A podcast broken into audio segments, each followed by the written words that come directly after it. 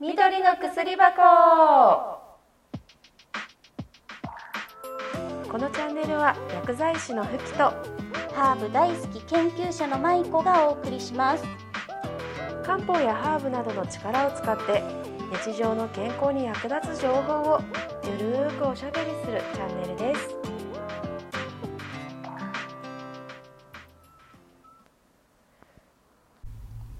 こんにちはふきさんこんにちはまいこさん今日は第1回目ということで、はいえっと、このチャンネルの説明をしていきたいんですけれども、はい軽くね、うんえっと、この番組っていうのはあの統合医療の中の、えー、保管代替医療について、うんうんまあ、主に植物療法のことについてお話しするんですけれどもまずそもそも統合医療っていうのは何かということなんですが。あのまあ、主流メインとなるものは今の現代西洋医学が、うんえーとまあ、今現在は社会の主な医学になってますけれどもそれの力の及ばないところってどうしても出てくると思うんですよそうねで。すねでその部分を、えー保管代替量もさまざまなものありますけれども、それで補っていって一つの、まあ、統合医療という大きなものにしっていうカテゴリーになってるんですよね。うんでこの番組ではまあまずその保管代替医療っていうものに着目したところをお話しするっていう番組なんですけど、はいえっと、福さんは、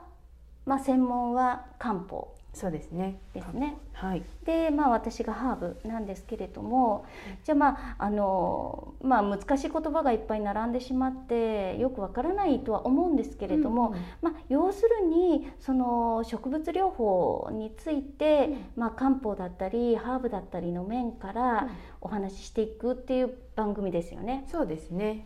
で、えー、とじゃあどうしてそのせまあ現代西洋医学じゃないところで攻めていくのかっていううんここですよね、その力の及ばないところっていうのは、例えばその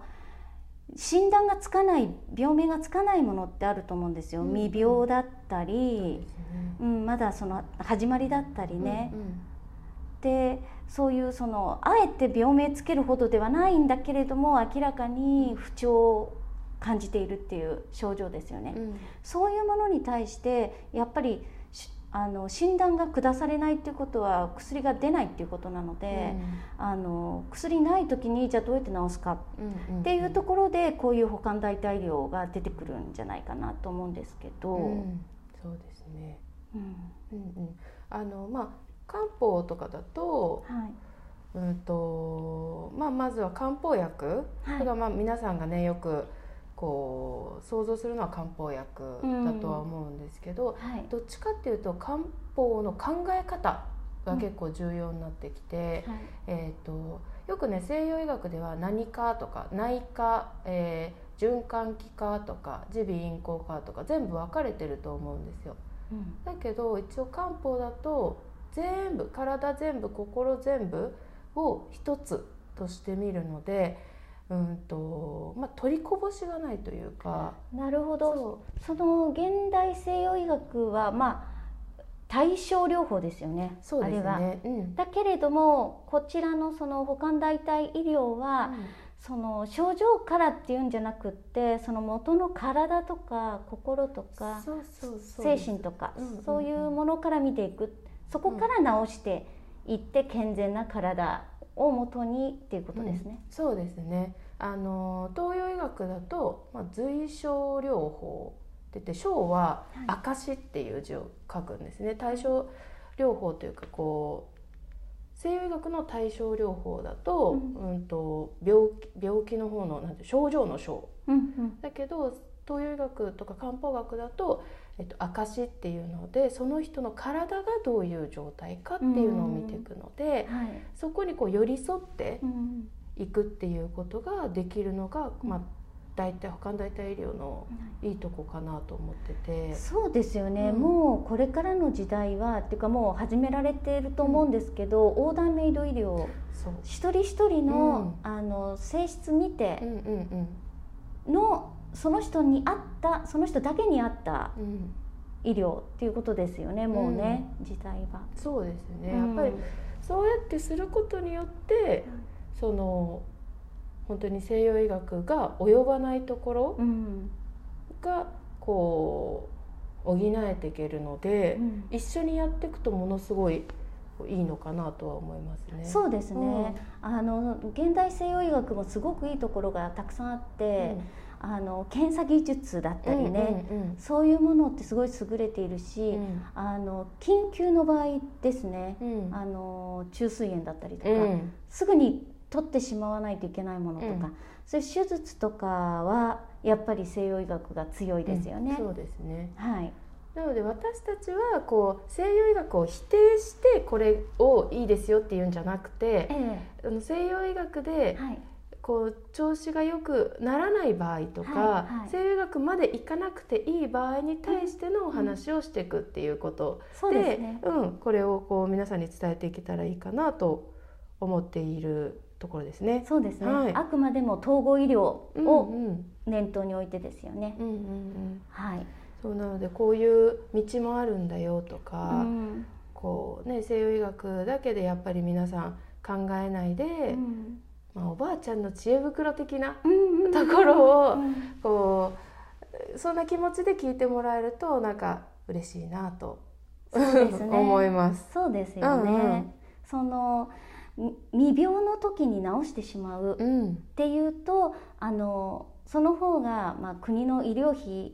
がもうねそそうん莫大なので、それもなんとかなりますしね。うそんそうですのね病院に行かなくていいっていうのがね。んうんうんいいですし、もうあのセルフメディケーション税うん、あ、もありますもんね。そうですね。だからもうそうそうそう国自体があのまあ一人一人でうん気をつけて、まあもう予防医学の時代なので、うん予防してなんぼって感じですね。そうですねう。ん、その予防をするのにやっぱりハーブだったり漢方だったりっていうのがすごくいいっうん、ていうことですよね。かなり有用かなと思いますね。そうですねうんまあ、そういうことで、うんえー、とこのチャンネルを始めていくっていうことですね。はい、ちょっとはいやっていこうかなと思います。はい、じゃあ今日まあいきなりまだトピック決めてないんですけれどもそう 決めてないです、あの私ちょっとね気になる症状があるんですえが、えあの秋の花粉かと思うんですけどええええちょっとす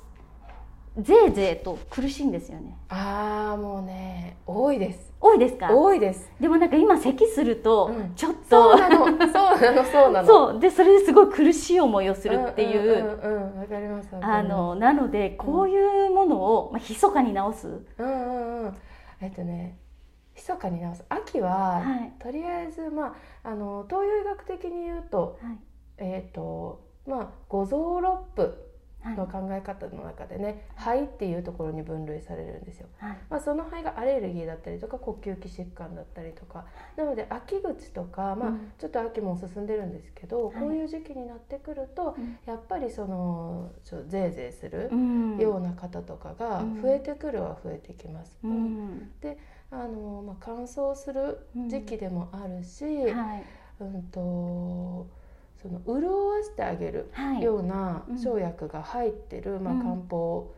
処方だったりとか、はいあとは食材、うんまあ、潤わすっていうと、まあ、山芋とかね、うんあのーなんだろう根菜類とか結構潤わすようなものが入ってるので、んそういうのを取ってもらうとかはいよくね言うのは、はいあのー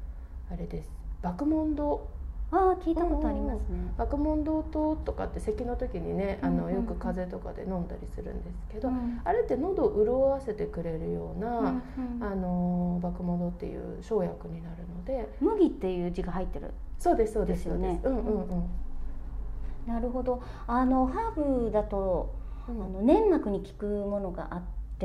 気になるはい、うん薄紅青いとかですね、薄紅青、まあ、マシュマロマシュマロマシュマロあマシュマロ失礼しましたあマシュマロじゃないかな、うんうんえっ、とマローブルーだマローブルーうんマローブル青いんーですそうすごくへあのお茶をハーブティー入れた途端にうんすごい綺麗な青になるんですよ、ーへで、まあ、それに例えばレモンとか一滴入れちゃうとうんバッと色が変わるんですけど、ーえ面白い。そうなんですえその、ーうんまあ、ローブルーは粘膜に効くというふうに言われてるんですよね、うんうんうんだからこういう乾燥とか、うんそういう喉の専門のあたりとか、うんうんうんああいうものをこうやっぱり常に潤しておくあの通過してしまうと、ちょっとその後また乾燥してしまうので、うんうんそこにとどまるような、うんちょっと粘液質的なうんあのものなんですけど、とろっとしてるんですか？あのそうですね本当にサラッサラのうんハーブティーではないといううーか、ん面白い。だけどトロトロはしてないですけど、うんうんうんそういうふうに言われてますね。あとはやっぱりトローチみたいな、うんうん舐めてうん常にその喉のあたりを潤し続けるうん重要ですね。うんうんみたいですうね。んあのその専門この喉に生えてるね、まあ、小さい毛みたいなのが、うんこう、ウイルスとか菌を外に追いやってあげるでそうこそうの時に粘膜がどうしても必要になってくるんですよね。はい、でこの粘膜がないことによって体の中に菌が入っていっちゃうので、うんどうやって粘膜保護していくか粘膜を出していくかっていうことが結構重要にはなってくるんですけど、うんうちだとその、まあ、ちょっとハーブとかと似てるかもしれないんですけどクマザサはいのエキスはい、とかを使ってこううん喉を潤わせてあげたりとか、クマザサの飴うん、とかで割とこう喉にずっとこう潤いを与えてあげる、うん、うん、っていうようなうん方法もとってます。そうですね、うんちょっとそのそういう点に注意して、うんうん、ちょっと過ごしてみようかなと思います。そうですね。えっ、とね、本当に日常生活だとまあ秋の養生とかだと、はまあ本当にさっき言ってたみたいに根菜類を取ってもらって潤わせてあげる。あとは生ものはちょっと控えていただきたい時期になるのい、で、あそうですか。そうできれば火の通ったもの、はい、うんとかを取っていただくうとんいいのかなとは思いますね。お刺身よりもって感じうですんか。、お刺身 ね美味しいんですけどねそうできれば火取ってた方がいいかな、なるほど。うん、じゃあそういうことにまあ気をつけてう、んうんちょっと秋を過ごすっていう感じですかね。そうですねまずは食べ物から。そうもう1に養生2に養生もう他の代替医療ってそうですよね1にもう何でもなんて言うんだろう日常生活からしっかりして、プラスでうんとまあ、ハーブだったりとか漢方だったりとか、アロマだったりとかっていうのを入れていくことで、はい。こう健康維持とか未病を防ぐとかっていう風に持っていくものだと思うので、そうですうね。んまあ焦らず。だからといって効き目が悪いわけではないので、うん即効性もありますからねありますハーブもあ漢り方ますも、うんあります。そこら辺誤解されてるところもありますけれどもその辺はじっくりこれからそうですね 話進めていけれればいいなと思います、ねはじゃあ今日はこれぐらいにしますかい。しますか。はいはい。それでは皆さんさようならさようなら。